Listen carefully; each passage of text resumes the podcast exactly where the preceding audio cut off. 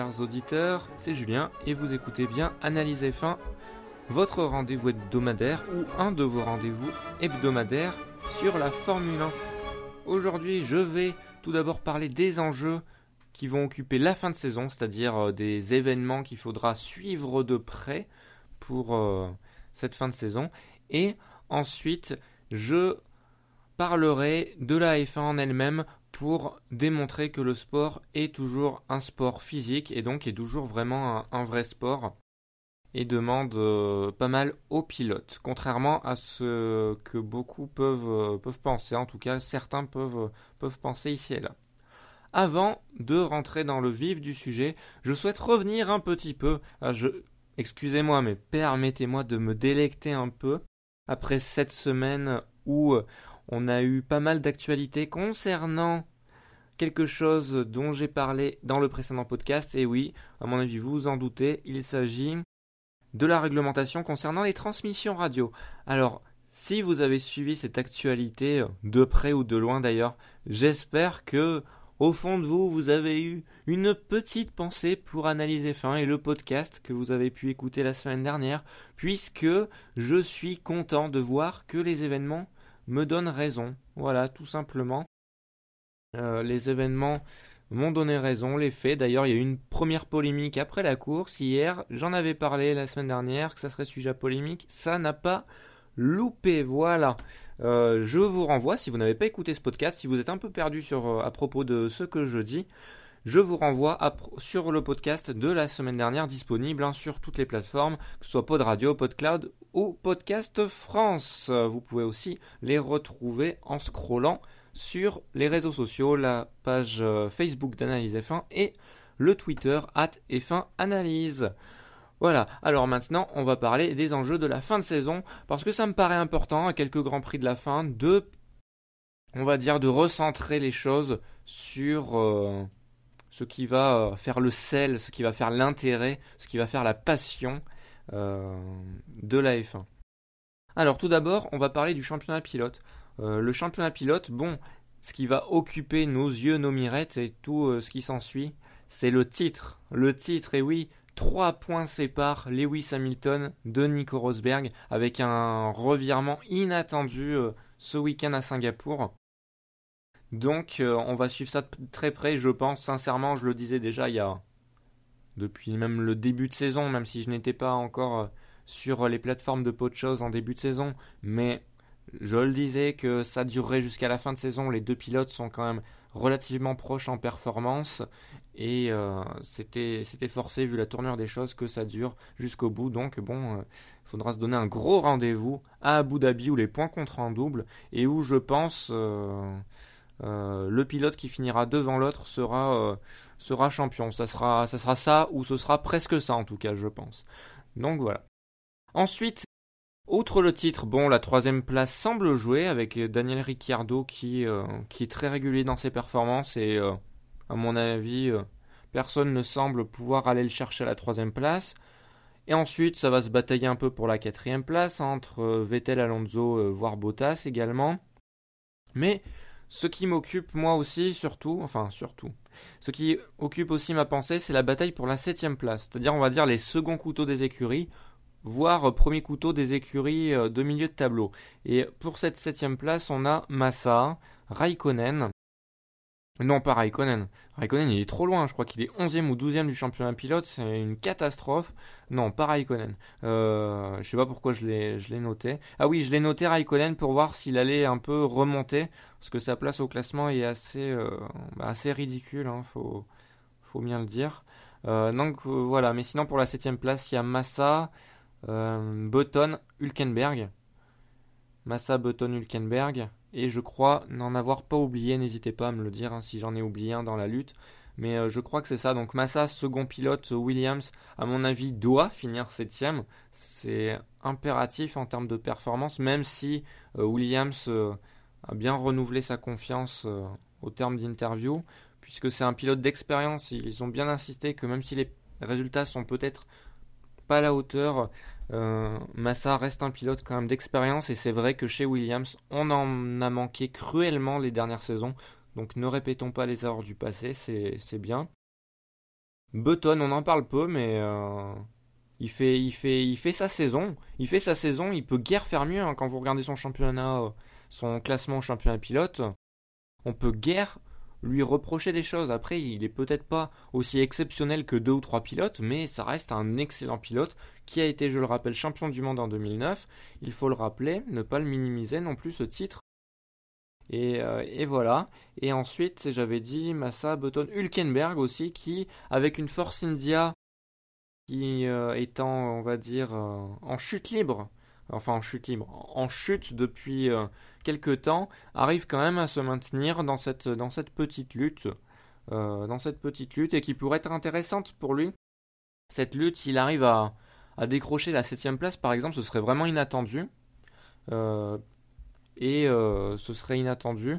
Et ça pourrait lui permettre de décrocher peut-être un baquet dans une écurie de top team. Ensuite, concernant le championnat constructeur, il y a aussi quelques enjeux, bon, pas pour le titre, donc c'est des enjeux un peu moins, on va dire, euh, moins glamour, euh, puisque le titre est joué, Mercedes aura le titre, euh, Red Bull est deuxième, et d'ailleurs Red Bull, ah oui, il faut souligner la performance de Red Bull. Je l'avais fait déjà bien avant, il y a quelques, il y a quelques temps, quand il luttait encore avec Williams pour la deuxième place.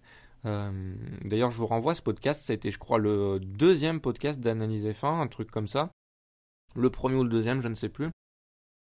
Je faisais un peu les louanges de Red Bull sur leur performance de cette saison, parce que je pense que c'est des, performances qui, reflètent, euh, on va dire, la qualité de cette écurie qui a été quand même championne du monde ces dernières années et qui, euh, malgré qu'elle se soit qu'elle soit battue cette saison, a montré, euh, a montré que c'était une, top écurie.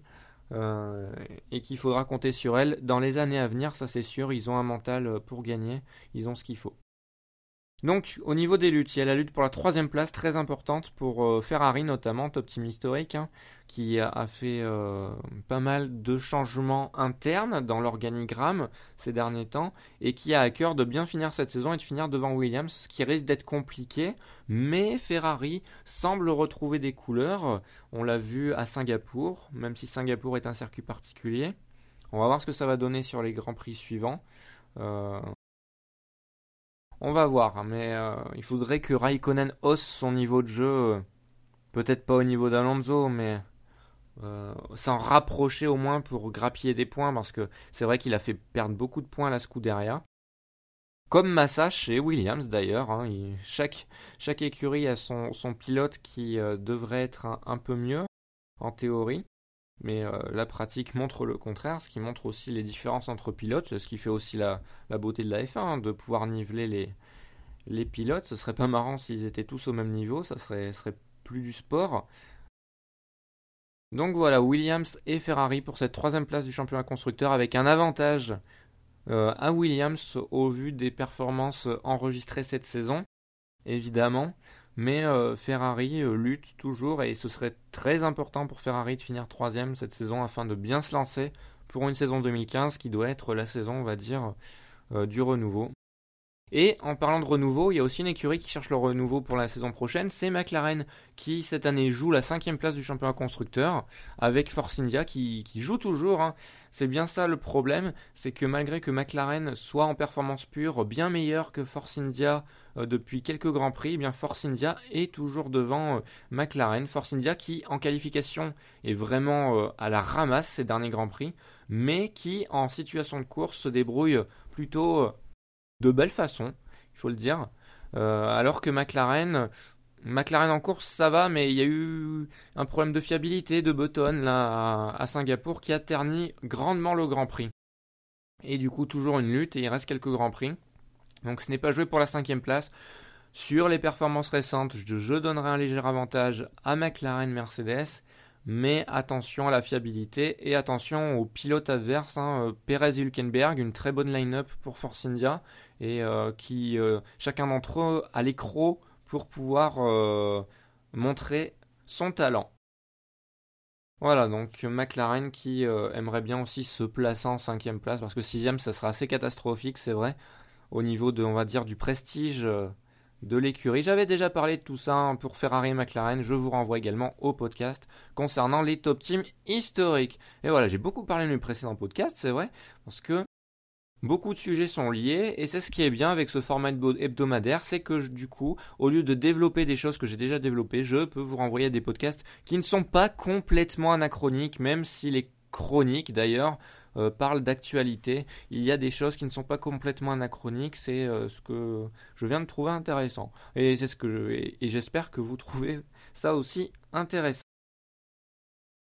Voilà, donc en parlant de Perez et Hülkenberg, deux pilotes qui veulent aussi se montrer pour les top teams. Et donc parlons des transferts, parce que les enjeux de cette fin de saison concernent aussi les transferts. Alors, concernant les transferts, euh, ça va être compliqué au niveau des baquets de savoir qui va aller où, euh, parce qu'on n'a pas d'informations, parce que je ne veux pas me baser sur des rumeurs, on va dire, enfin prendre des rumeurs pour des affirmations et l'école portée, ce n'est pas le genre de la maison.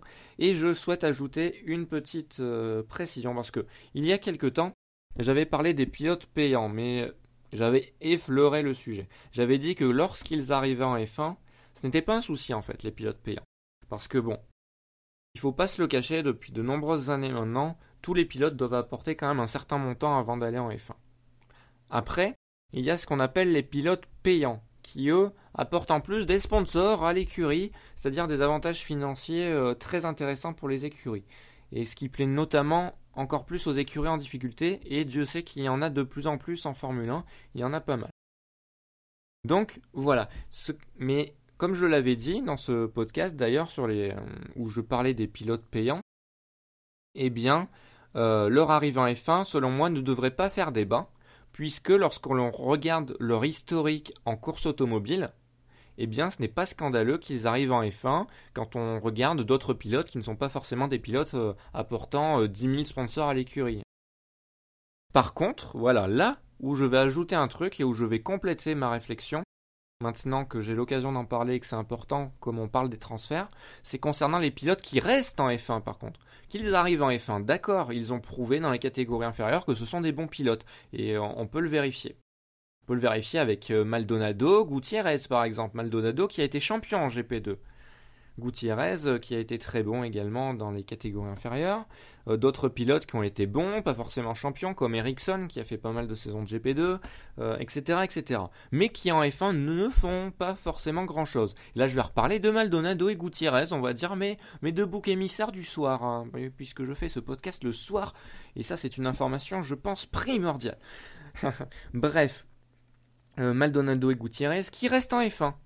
Par exemple, Maldonado a pris Williams qui n'avait presque aucune porte de, sortie et qui a eu Lotus qui est venu taper à la porte de Maldonado pour aller chercher non pas le pilote, contrairement à ce que la communication a voulu dire, mais les sponsors, puisque l'écurie était en grande difficulté et Maldonado a euh, indirectement, grâce à ses sponsors, aidé à ce que Lotus, on va dire, euh, survive. Hein.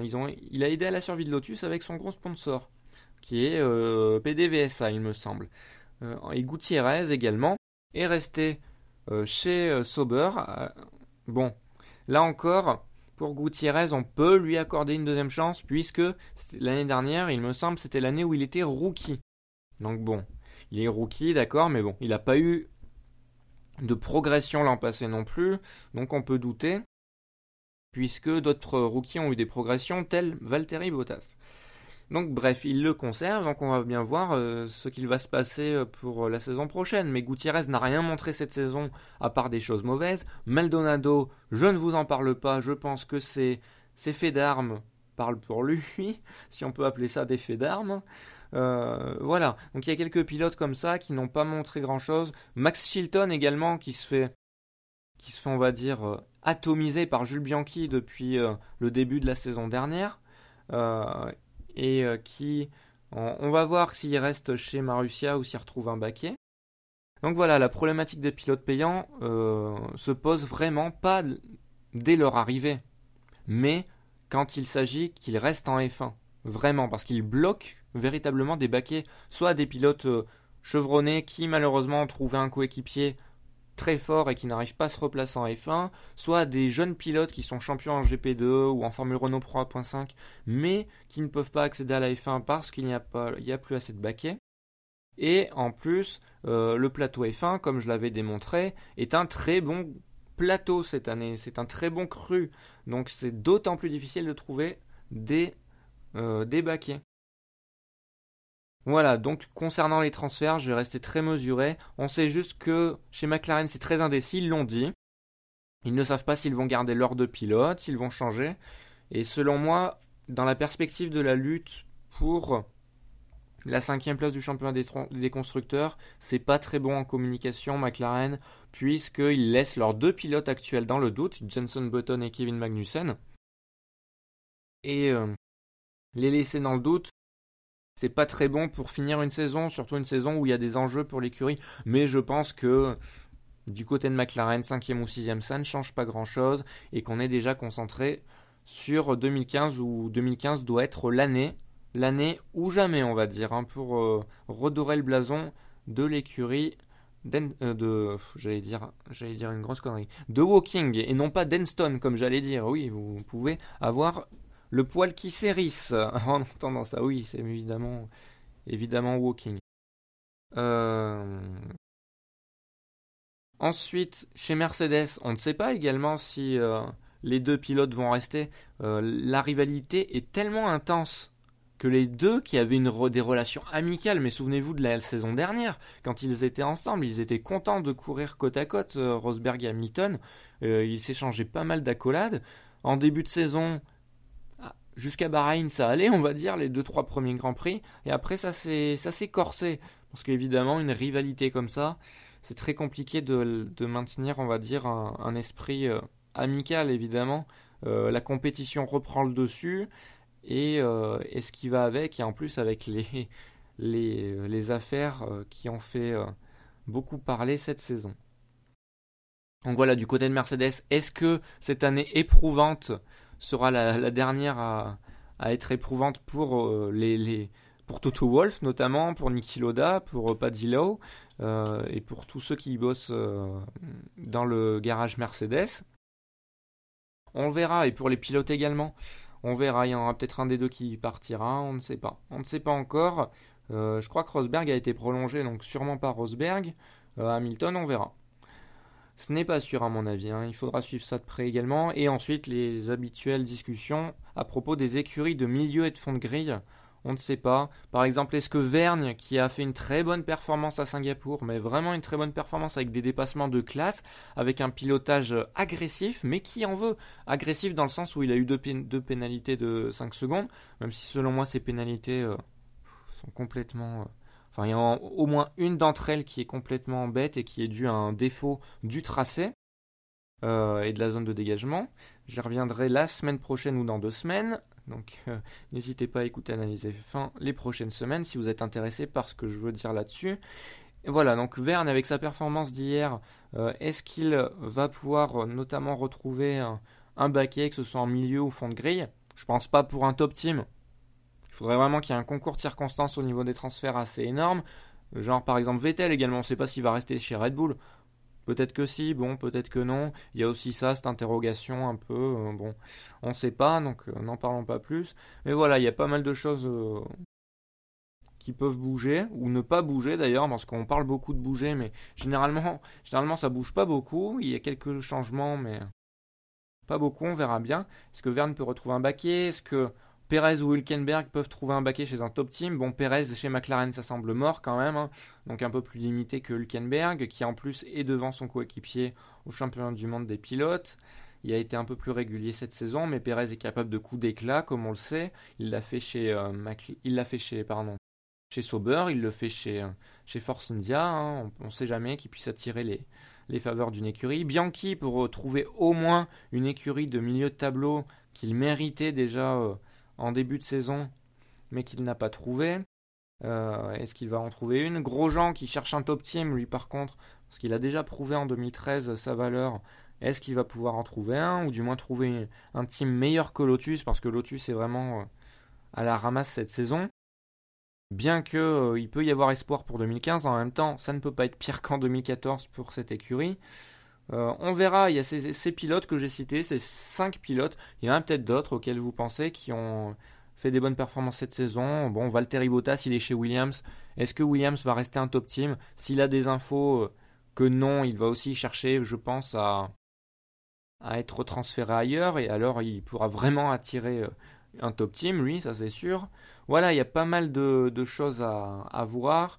Ricciardo également, on met aussi des rumeurs sur Ricciardo qu'il quitterait Red Bull à peine arrivé, avec notamment la soi-disant polémique du fait que Red Bull euh, ne favorise pas euh, Ricciardo dans une soi-disant lutte pour le titre qui est inexistante, puisque, euh, puisque non, même si mathématiquement c'est jouable, le mathématique ne l'emporte pas sur la réalité des faits, et j'espère que Ricciardo est très lucide là-dessus. voilà, donc pas mal d'interrogations sur le marché des transferts, ça sera affaire à suivre pour tout ça, et et voilà, et souhaitons, euh, souhaitez que votre pilote favori euh, puisse profiter euh, d'une opportunité de bac. Voilà, c'est tout pour ces enjeux de fin de saison. Il y en a pas mal à suivre, hein, mais c'est ce qui est bien dans la Formule 1, il y a toujours pas mal de choses à suivre.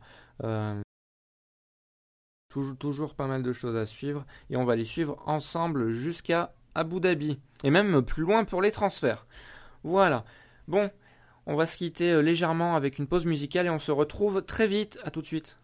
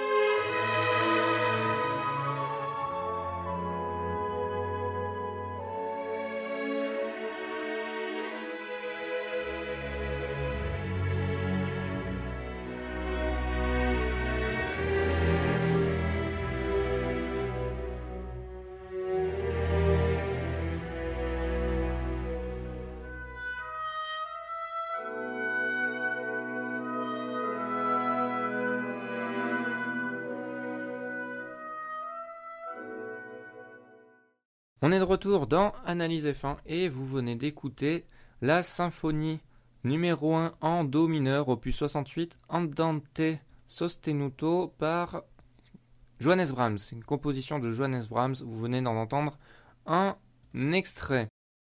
Alors on se retrouve pour parler euh, de la F1 en elle-même, euh, on va dire de son aspect sportif pur, c'est-à-dire à propos du physique, puisque pas plusieurs personnes euh, qui sont dans le mythe du c'était mieux avant euh, trouvent que la F1 n'est plus un sport physique, euh, tout ça, tout ça. Donc, je pense que le Grand Prix de Singapour a prouvé le contraire, même si était-il besoin de le prouver, mais en tout cas, ça me permet de faire le lien pour parler de ce sujet et pour démontrer à quel point le sport est encore physique. Et je parle de la F1. Voilà, donc hier, qu'est-ce qui s'est passé? Il y a eu plusieurs pilotes qui ont eu du mal hier, puisque les conditions euh, de Singapour sont assez euh, particulières, avec euh, une très forte chaleur, un très fort taux d'humidité dans l'air, Grand Prix de nuit. Et Daniel Kiat et surtout Kevin Magnussen ont eu du, mal, et ce, dès la. Comment dire? Dès la moitié du Grand Prix, hein, ou un peu après, un peu après la moitié du Grand Prix, il restait peut-être 20 tours, 20-25 euh, tours, et euh, Kiat et Magnussen ont eu du mal. Surtout Magnussen, on l'a vu en caméra très clairement, il, euh, pendant le safety car, il, levait les, mains au ciel en fait, parce qu'il avait trop chaud. En plus, l'eau qui est fournie pour, puisse, pour que les pilotes puissent se désaltérer était chaude, donc ils n'arrivaient pas à la boire, ils ne pouvaient pas la boire. Du coup, c'était vraiment un calvaire pour eux de, de piloter dans ces conditions, mais ils s'en sont quand même bien sortis, Magnussen avec un point notamment, et il a bien bataillé. Et donc pourquoi il levait les mains au ciel? Parce que le cockpit euh, commençait à surchauffer, ça surchauffait dans le cockpit, et il levait les, mains euh, pour pouvoir, euh, pour que l'air passe dans ses manches, tout simplement. et c'était assez impressionnant à voir. Il le disait à la radio que c'était très dur pour lui. Et, et voilà, c'est un jeune pilote aussi, Magnussen, il faut remettre ça dans le contexte. Et c'est aussi, je crois que c'était son premier Grand Prix de Singapour, toute, toute discipline confondue, toute discipline automobile confondue. Je crois que Magnussen, c'était son premier Grand Prix de Singapour. Donc il a eu une, belle surprise, hein, mais bon, il a ramassé un point. Ensuite, outre, outre on va dire, cet aspect particulier qui euh, est propre à Singapour. Bon, il y a un ou deux autres grands prix dans la saison, mais surtout à Singapour. Il y a pas mal d'autres aspects qui me font dire que la F1 est toujours un sport physique. Tout d'abord, les jets que se prennent les pilotes. Ils sont toujours présents. Les monoplaces vont à des vitesses folles. Euh, cette saison d'autant plus en vitesse, en termes de, vitesse de pointe en ligne droite puisqu'elles vont plus vite que l'année dernière en, ligne droite. Donc par exemple à Monza, les, jets qui sont pris dans, lors du freinage, les jets frontaux euh, sont, violents. Hein. Il faut, quand même avoir une résistance euh, physique assez, assez bonne, notamment euh, dans tout ce qui concerne les muscles du cou. que les pilotes travaillent durant l'intersaison notamment pour les fortifier et pour pouvoir mieux encaisser les jets. Parce que c'est très important d'être à l'aise dans le cockpit pour pouvoir mieux piloter, être concentré sur son pilotage, ne pas être distrait par des gènes physiques quels qu'elles soient. Donc voilà, les pilotes se prennent des jets. Quand ils font un crash, il y a des jets. Euh, notamment, euh, on se souvient du Grand Prix du Canada avec le crash. euh, je me souviens plus. Il y avait Massa dans l'eau. Je crois que c'était Massa qui avait fait un crash à plus de 20 G, un truc comme ça. Plus de 20, 20, 20, 25 G. C'était assez, assez hallucinant. Donc voilà, il y a encore ça lors des freinages, lors des, euh, courbes rapides également, où, où, il y a des jets de côté qu'il faut prendre. Bref, ça c'est léger en fait, c'est comment dire. Par exemple, quand un pilote se prend deux ou trois jets, il se prend deux ou trois fois son poids sur une zone déterminée. Donc quand je parle de freinage, ils se prennent des jets, pas, pas, frontaux, pardon. Quand ils freinent, ils se prennent des, des jets dans le dos plutôt des jets qui les poussent plutôt en avant. Voilà. Donc euh, d'où l'intérêt d'avoir des muscles du coup euh, très bien renforcés notamment. Euh, ensuite, concernant l'entretien physique des pilotes, les pilotes entretiennent leur physique, mais vraiment, ils l'entretiennent vraiment comme beaucoup d'autres sportifs dans, dans pas mal de sports. Et d'ailleurs, ça se confirme puisque on sait que Jenson Button est un triathlète accompli. Euh, il effectue pas mal de triathlons chaque, chaque année. Et Fernando Alonso, via Twitter, nous tient au courant de ses entraînements assez, euh, assez intenses, avec à base de plusieurs dizaines de kilomètres en vélo, de, de musculation, euh, de course à pied, bref, tout ce qu'il faut pour bien s'entretenir physiquement. Et cette saison, les pilotes ont une alimentation stricte, comme euh, ça peut être le cas dans d'autres sports. Eh bien, la F1 aussi s'y met avec une alimentation stricte. Euh, bon, elle était déjà le cas en fait, l'alimentation stricte avant, mais cette saison, elle est encore plus nette, puisque avec, euh, puisqu'avec la limitation en termes de poids, les pilotes doivent être de plus en plus légers, ce qui est un peu bête d'ailleurs, parce qu'il y a des pilotes qui doivent être en dessous de leur poids, on va dire, normal, hein, leur poids qui correspond à leur taille. Euh, et, donc ça a posé quelques soucis, notamment au début de saison. Mais voilà, il y a une alimentation stricte à suivre, un entretien physique euh, régulier et intense, notamment dans l'intersaison, pour rester, euh, rester opérationnel. Bref, et du coup, ça donne des sportifs, tout simplement. Les, pilotes de F1 sont des sportifs comme les autres qui doivent subir des, des, comment dire, des, pressions physiques dans le, baquet et qui doivent pouvoir y résister pour euh, pouvoir euh, bien piloter. Et notamment en termes de pression physique, certes, cette saison, enfin cette saison, depuis pas mal d'années maintenant, on dénote, on constate que le volant est moins dur à, contrôler que dans les temps, que dans les temps jadis, que voilà. Mais les sensations sont toujours là pour les pilotes. Ça ne veut pas dire que euh, on, conduit la 106 du dimanche, hein. pas du tout. Les sensations sont toujours là en F1, de, ne serait-ce que par les, les jets qui, que se prennent les pilotes, que la sensation de vitesse euh, en conséquence. Mais les sensations sont toujours là, et du coup on a pas mal de déclarations de pilotes euh, pendant la saison qui déclarent qui entre deux grands prix, qui sont impatients de revenir dans leur baquet parce que la F1 c'est leur vie, tout ça, euh, qu'ils veulent vraiment euh, retrouver le plaisir de, de la course et de piloter une Formule 1. Même si cette année, euh, la F1 de cette saison ne plaît pas à tout le monde, c'est vrai. Les pilotes ont eu quelques déclarations dans le sens que la F1 de cette saison n'est n'est pas, la monoplace n'est pas aussi fun à piloter que dans les années précédentes, notamment à cause de la, perte d'appui. Demande plus de, comment dire, plus de délicatesse, on va dire, pour les pilotes dans, dans certains virages. Et qui ne leur permet pas d'être pied au plancher tout le temps, alors que la saison dernière, ils pouvaient l'être dans certaines, par exemple dans certaines courbes rapides, certains virages rapides, par exemple.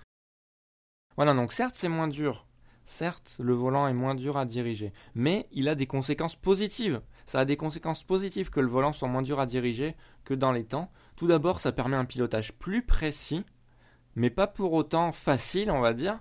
Pas pour autant facile hein, de piloter une Formule 1, euh, mais ça permet un pilotage plus précis. Donc c'est mieux pour les pilotes pour euh, faire valoir leur, leur talent. Mais c'est pas facile dans le sens où on a quand même des différences entre les pilotes qui sont claires.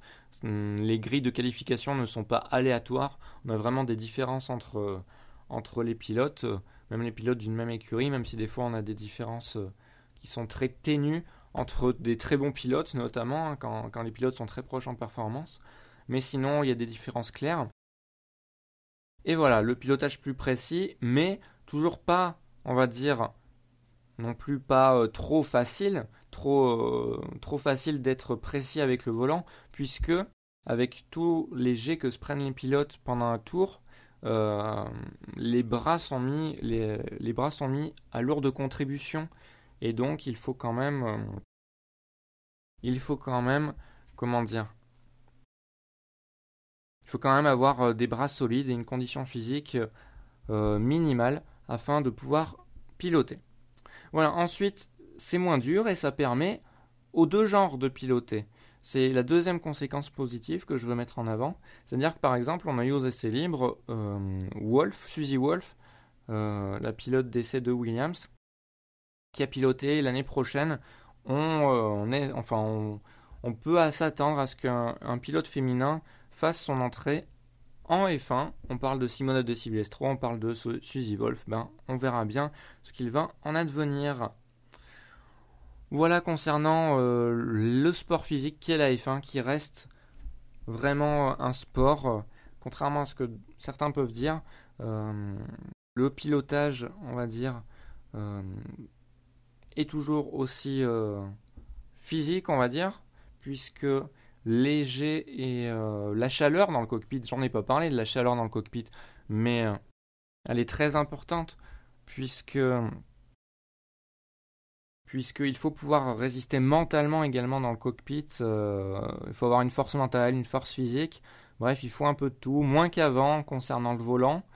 Euh, mais on voit que c'est pas forcément hyper négatif et euh, qu'il faut quand même avoir un physique de sportif. Voilà, donc voilà, ça c'était mon démonstration concernant l'AF1 qui est un sport toujours physique. N'hésitez pas à réagir. N'hésitez pas à partager ce podcast si vous l'avez apprécié partager d'autres podcasts si vous les appréciez aussi. Ça permet que mes analyses soient vues par plus de monde et ainsi que, on va dire, on va dire euh, le champ euh, auditorial d'analyse fin s'étende et qu'ainsi il puisse y avoir plus de discussions autour de, l'émission, des discussions intéressantes et, euh, et qu'on puisse faire évoluer l'émission ensemble, même si bien sûr je reste maître à bord de mon émission et que c'est je dois bosser, je, ne dois pas vous faire bosser, je ne vous ferai jamais bosser à ma place. Mais euh, voilà, plus on est, plus il peut y avoir par exemple de conseils, de comment dire, de débats, de discussions autour des podcasts. Et euh, ça peut être intéressant d'avoir une émulation comme ça, même si euh, vraiment là je vous remercie pour votre fidélité. Vous êtes, j'ai l'impression, de plus en plus nombreux à écouter Analyser Fin. Donc merci vraiment à tous. Et euh, on se donne rendez-vous la semaine prochaine. Alors, la semaine prochaine, peut-être, attention, l'émission numéro 2 d'Analyse Fin arrive. Ce sera peut-être pas la semaine prochaine, ce sera peut-être dans deux semaines, mais elle arrive. Ce sera sur le sécuritarisme de la FIA, un sujet qui me tient beaucoup à cœur. Finalement, je ne vais pas traiter le règlement de la, de la F1 parce que c'est un sujet trop vague, qui englobe trop de choses. Je préfère le traiter, traiter des sujets euh, annexe à fond plutôt que traiter le règlement de la FIA, on va dire, de façon succincte. Mais je le traiterai un jour, mais sous le prisme plus juridique. Donc je me réserve le temps pour la faire, cette émission. parce qu'il me faut le temps d'étudier juridiquement le règlement de la FIA. Je le ferai peut-être un jour, mais voilà, c'est une idée que j'ai en tête. Sur ce, portez-vous bien et vivons notre passion. À bientôt.